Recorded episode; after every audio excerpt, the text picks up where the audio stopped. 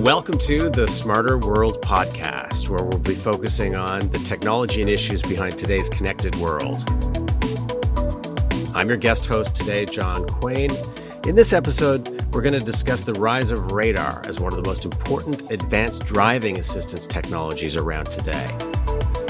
New car assessment programs across the world are calling for automotive radar to be used in a variety of safety applications, from things like blind spot detection, collision avoidance, self parking systems, and obstacle detection systems. So, how did radar become such an important part of this ADAS landscape? And how are car makers approaching the technology? And what does the future hold for radar?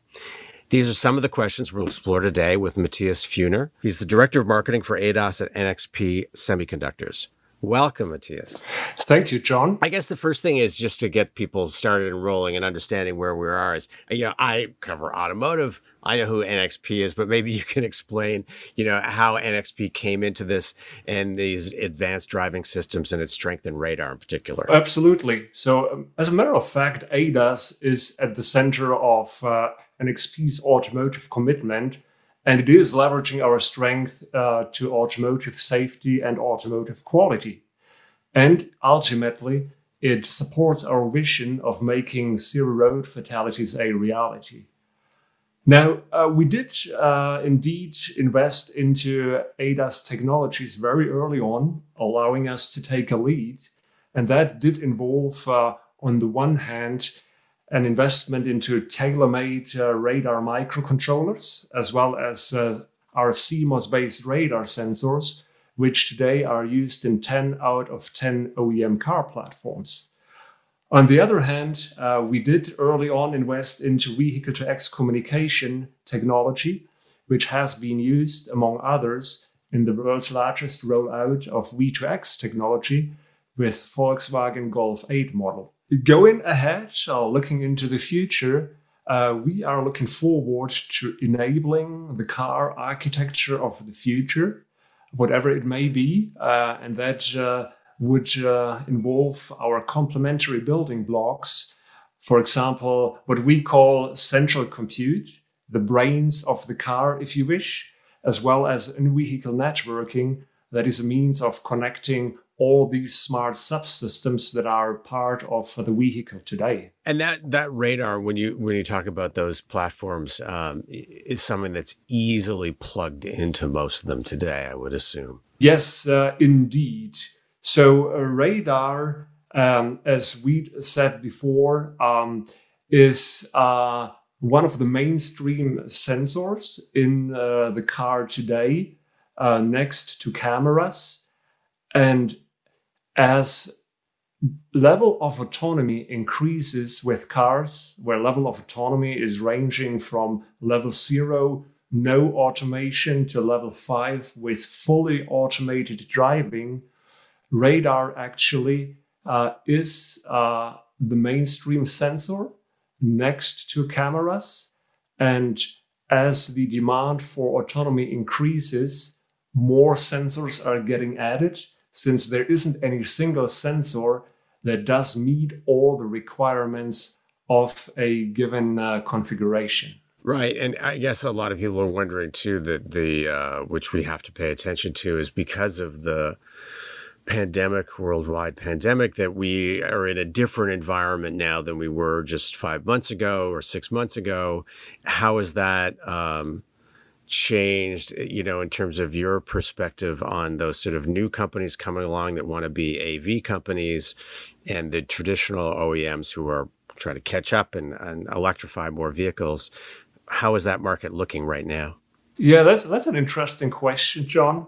So, matter of fact, um, uh, it's it's an exciting environment uh, in in every respect that we are in right now. But if you take a step back and look at this from a ten thousand feet level, the market really consists of two main segments.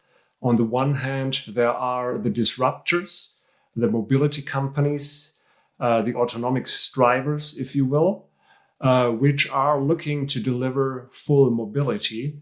And uh, among others, there are concepts like robo taxis, There are concepts like home delivery, which, as you mentioned, the pandemic certainly do get uh, quite an uplift in this environment.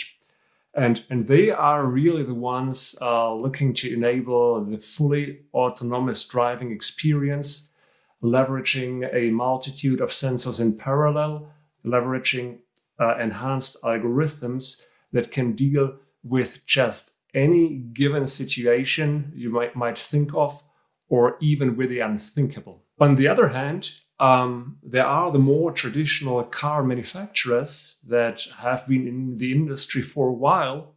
And for them, uh, the challenge is actually a different one because many of them, uh, they've got a broad uh, model portfolio, a broad brand portfolio, and they need to cater to the needs of the entire portfolio, starting from uh, the entry level cars with very basic functionality to their very premium brands that uh, would require support for a fully autonomous driving experience.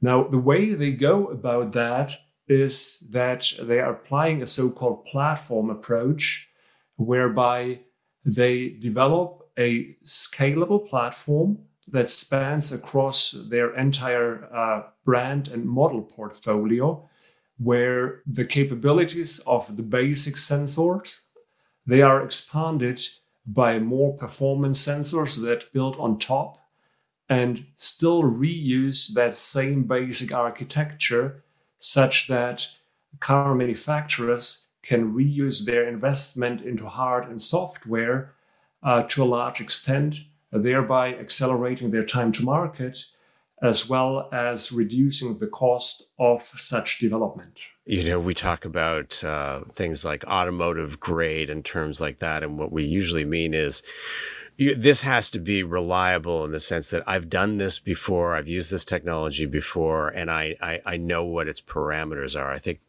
that is a big advantage to, to those companies producing tens of thousands of cars, right? Well, true, very true, actually. And this is what uh, actually speaks uh, for radar uh, that is its its maturity. Uh, we've been going through uh, 20 plus years uh, automotive radar now, and before that, radar has had a long history in military applications. Consequently, it's been going through a lot of innovation cycles already, and today that allows uh, radar sensors to really be delivered in a highly integrated fashion that allows for a very small form factor on the one hand, as well as a very cost efficient manufacturer on the other hand. Yeah, I can't even remember what it was like before radar. I just, I'm trying to recall what it was like to drive for hours and hours and have to, you know, be paying so much attention, whereas now I rely on radar so much for that um, without even thinking about it. Um, yeah, going you know going forward with this is sort of like how it fits in with with other um, uh, uh, components and um, whether I sort of can use. I mean, I picture it as I've got radar on my car and it's just sort of one sensor, but it's not really right. It's actually several different radars in these vehicles. Yeah, indeed. Uh, um, of course, uh, some would wish you would have the one size fits all, but uh, in reality, uh, there are quite a variety of uh, different requirements for ADAS sensors that are constantly evolving. So, on, on, on the one hand, uh, there are the front radar use cases for a highway pilot or for automated emergency braking. Then there are corner radar use cases for lane change assist for cross traffic alert, for example. And then there as well these side facing radars, uh, the ones that prevent the door dents when you open the door and there's an obstacle outside you didn't see. Or as well the ones that are used for in cabin monitoring to uh, detect uh, children left behind on the back seat, uh, as well as monitoring drivers' vital signs. And eventually, uh, there is uh, what's been labeled as the high definition radar or the imaging radar, which uh, gives a very, very precise representation of the car's environment uh, that does allow to really uh, get a much more precise map uh, that would uh, allow to tell different cars from one another on a crowded road uh, that would allow to uh, detect vulnerable road users, uh, children stepping out between two parked cars, that uh, would allow to tell uh, static objects, bridges, from moving objects, vehicles, or would allow it to uh, detect the dimensions reliably of static objects like bridges so you can see whether it's safe to pass through under a bridge. You know, I think most people have seen um, the information and, and, you know, data over the past few years about those front facing radar systems and used in auto braking and emergency braking um, systems and technologies that, that we know those are effective and those are reducing accidents. Is there something you guys see on the on those other imaging uh, uses of radar that you think that's the next place where we can either save lives or improve, you know, reduce accidents, etc. I think there are different underlying drivers, uh, as we said before, um, and that is uh, in that sense that the adoption of these basic uh, sensor functions uh, are driven by regulation for car safety, for both uh, vulnerable road user safety as well as uh, passenger safety through regulatory efforts like NCAP, the New Car Assessment Program, or through the United uh, Nations regulations. Um, so these are driving a lot of these basic sensors, which are now seeing widespread adoption uh, across uh, the uh, uh, car industry. As we said, uh, the case for higher levels of autonomy uh, which requires really the interplay of different sensor modalities and much more performance sensors involving high definition radar, also known as imaging radar, as well as LiDAR. These are driven by higher levels of automation. And um, that is a different model because uh, that is uh, really uh, driven by these disruptors in the marketplace that are aiming for uh, business models like robo taxis or home delivery, um, which is uh, a, a, different approach. So we see different dynamics, and certainly the mass adoption of these basic NCAP sensors.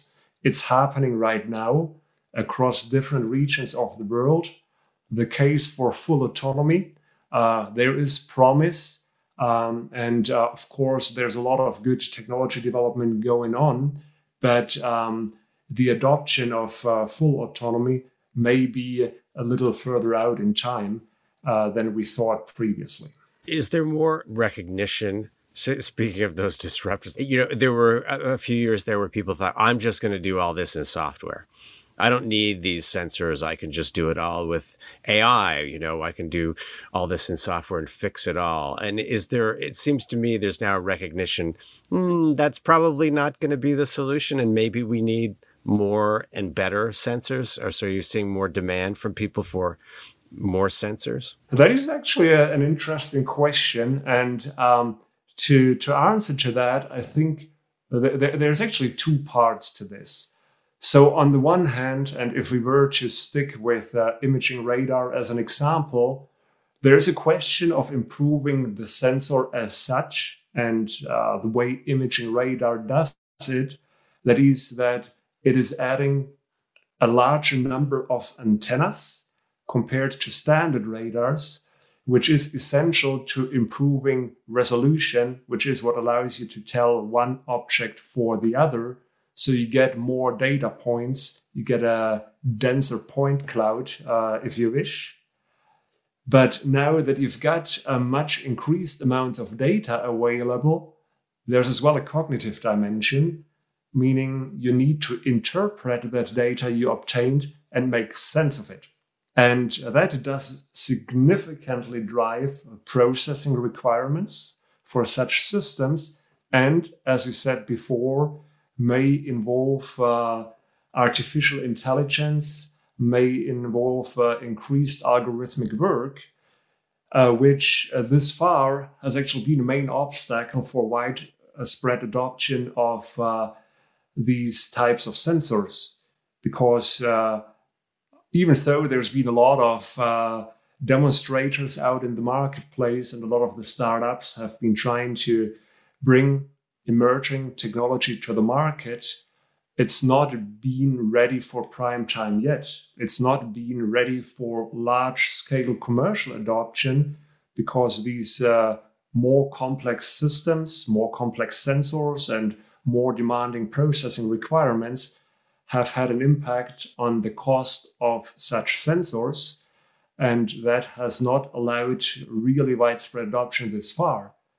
Now, um, we have made significant progress in the past years. And I do believe when it comes to imaging radar technology we've got coming up right now will be enabling true commercial adoption of imaging radars in the next one to two years. That's really interesting. I think uh, you, you, people forget to, I mean, just by point of comparison, your video cameras used in, in cars, yes, they're used to identify, you know, different objects on the road, but that is actually based on manual human uh, labor that has sat people literally sitting there and identifying things in pictures. It's not because there's some magical AI program doing that. And so I sort of think of radar as the same way. The reason it works so well is well, it's been, as you said, 20 years being used in the automotive industry. And so, yes, reliability is pretty good that comes back to the kind of raw data that you're dealing with, right? They're very different from each other. One piece of equipment from another. And sort of what you're saying is look i'm using the same data and i can incorporate that into the decision making that goes on in the car correct? Well in, in some sense um, what we like to talk about are scalable radar architectures right? So scalability uh, as we said before is where you really expand the capabilities of one architecture towards higher performance use cases, more demanding use cases, but the car makers they get to benefit from reuse of software they've done before already for the basic version of a sensor as they scale towards that higher performance sensor. So in that sense, uh, if we talk about this scalable radar sensor platform that we are driving for, then that gives that reuse, and uh, that in turn has all the benefits uh, you would be thinking about, like accelerated time to market and less uh, resource investment for R&D. Whereas if you add LiDAR on top, it's a very different kind of sensor and you don't get to leverage these synergies. Well, I also I'm using you know the cars I test uh, and used to test a lot more before the pandemic, but still continue to test now. Are you know? So which one is your favorite one from uh, the cars you've tested these far? Oh gosh, well I mean I, there are um, some very reliable, actually you know from FCA and uh, BMW and Volvo in terms of uh, what I think of as sort of uh, advanced driver assistance systems with their adaptive cruise control. I'm extremely confident in those vehicles, right? I drive and I let them, I mean, yeah, I'm paying attention, but I let the car I'm assuming it will slow down and stop and and and do those things that it's supposed to do. And that's all relying on radar primarily. You know, there are camera systems that supplement them, but a lot of these guys are relying on radar. So they're used to letting that basically control the car, whereas there's no LiDAR right now that you would let allow it to brake the car or anything. Uh, not that I can think of, is there? Once again, that comes back to what we said before Undoubtedly, LiDAR will have its use cases, but as technology, both on camera as well as radar, has been evolving, and as their capabilities have increased over the years, the, uh, the case for LiDAR that was uh, very strong two, three years ago, it, it does not seem to be uh, all that clear anymore today. And if we, within that time frame of one to two years that I indicated earlier, if we are to deliver commercial grade imaging radars uh, that really meet all the requirements, uh, the cost uh, uh targets uh, that meet the requirements with respect to the integration level, then I'm very confident that radar will expand its footprint next to camera as the dominant ADAS sensor. The other thing I think I just wanted to mention is distance. So, um, the earlier warnings, you know, we talk about e horizons and technology like that when we have uh, vehicle to infrastructure, vehicle to everything connections, but we don't have those yet. And we're not going to have it for a while, clearly. Uh, but radar does give us more distance too, right? It gives a little earlier warning and chance to see things down the highway, correct? Right. Uh, so, long range capability, as we said before, is one of the key advantages of radar. And uh, today, long range radars uh, are getting to 100 to 150 meters range. Tomorrow's long range radars, uh, which is uh, one of uh, the goals, clearly, they might be ranging beyond 200 meters of range towards 300 meters.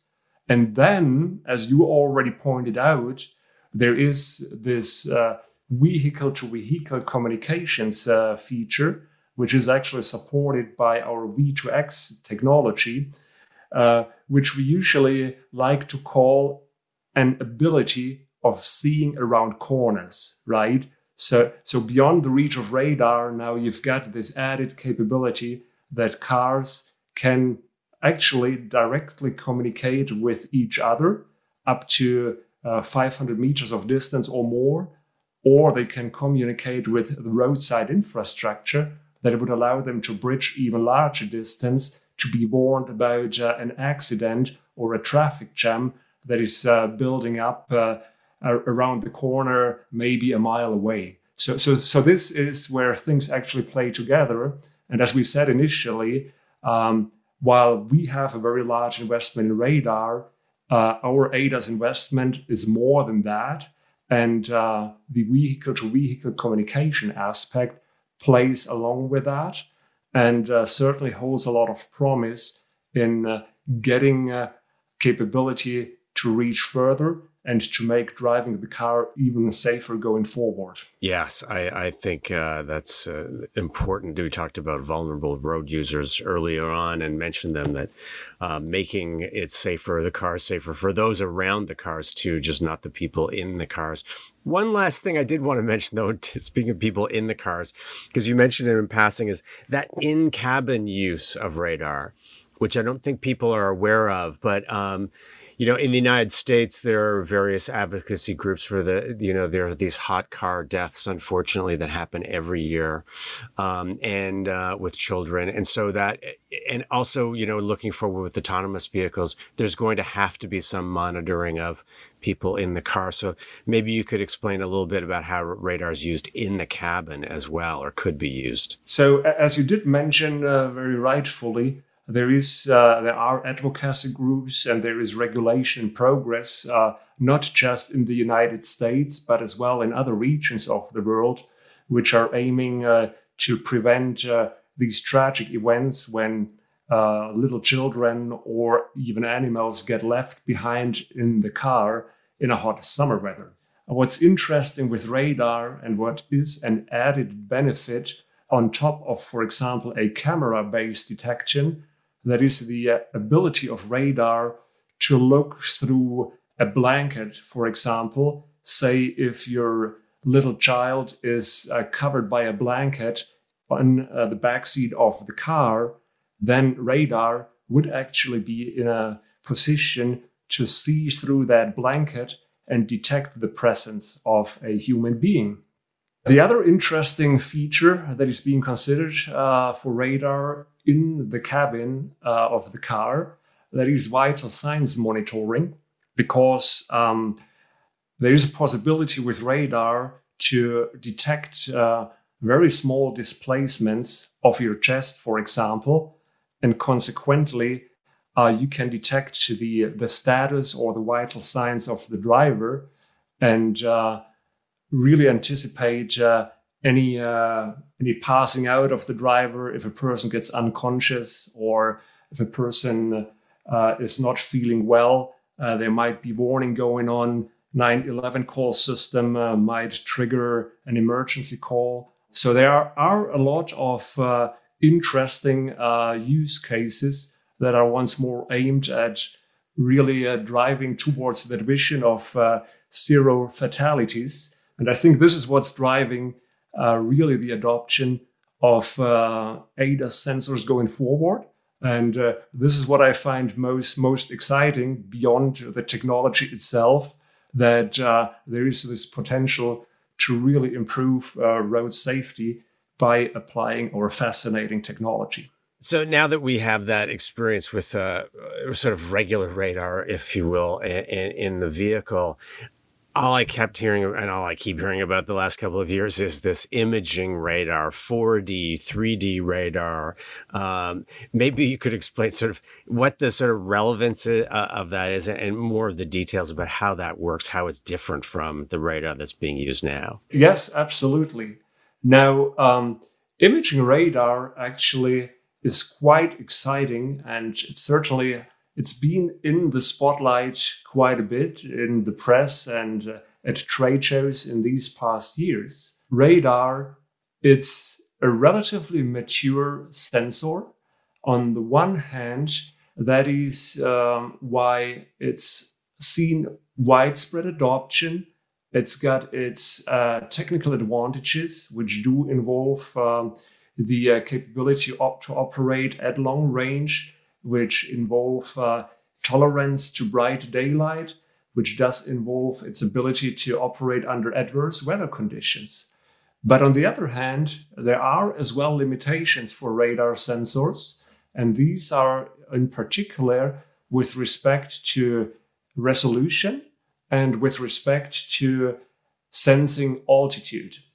And what that results in, there are shortcomings with respect to object classification and object separation.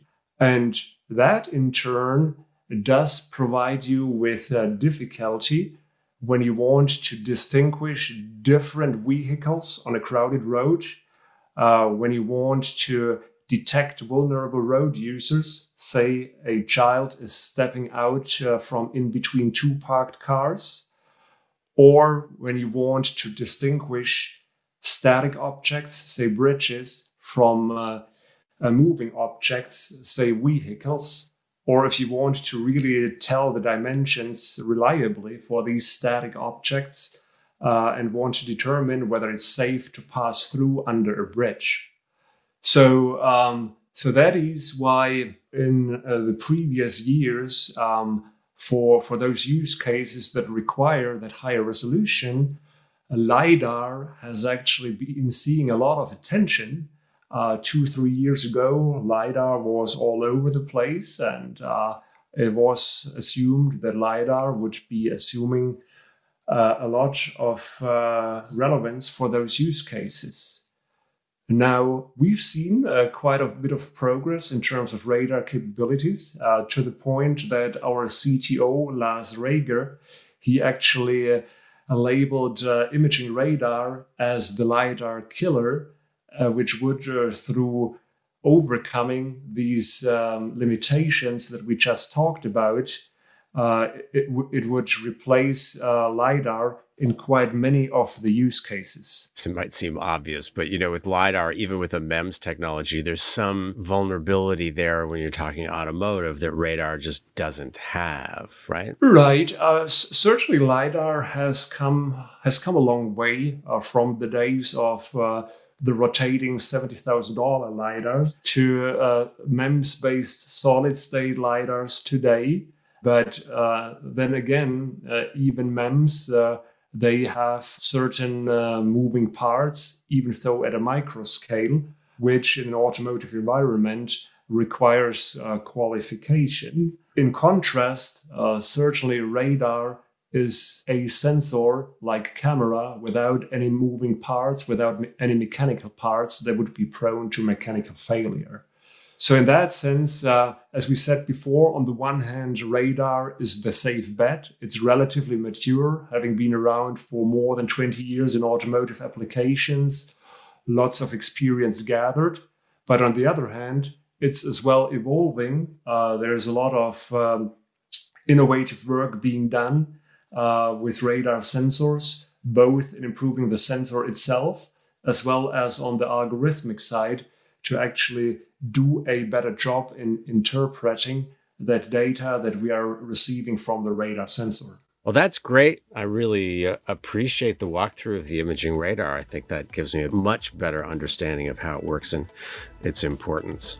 Was a pleasure. Thank you so much, Matthias, for today. Thank you, John. And all your help. I hope uh, people enjoyed the podcast and learned more about radar and where things are going in the future. For the Smarter World podcast, this is John Quain. Have a great day.